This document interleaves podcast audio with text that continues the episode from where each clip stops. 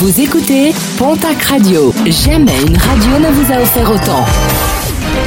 L'information locale à 9h, c'est sur Pontac Radio. Bonjour Jean-Marc Courage Sénac. Très belle matinée. Retour à la case prison pour un Dacquois de 43 ans. Ce week-end, énervé, il avait arraché son bracelet électronique avant de le jeter dans la Dour.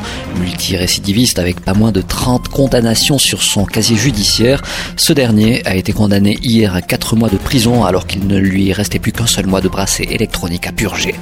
L'aide de 900 euros aux travailleurs précaires sera versée dès le 5 février prochain.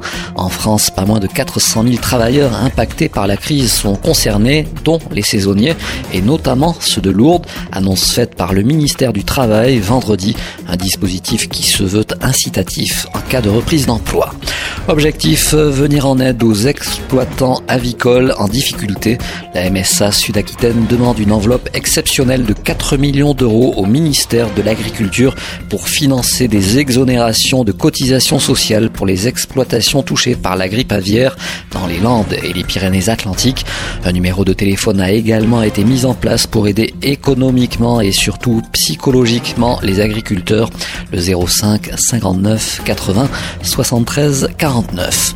Une nouvelle tête au sommet du Pic du Midi, Jean-Louis Cazobon vient d'être élu président du syndicat mixte de valorisation du Pic du Midi. Jean-Louis Cazobon succède à Jacques Brune. Il souhaite poursuivre les actions déjà menées pour faire rayonner le pic au-delà des frontières du département.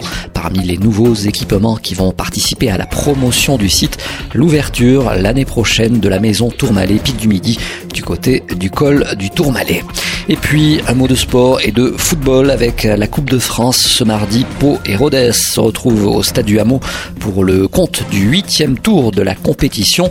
Une confrontation seulement trois jours après la rencontre de Ligue 2 qui avait vu la victoire des Ruténois, un but à zéro sur les footballeurs béarnais.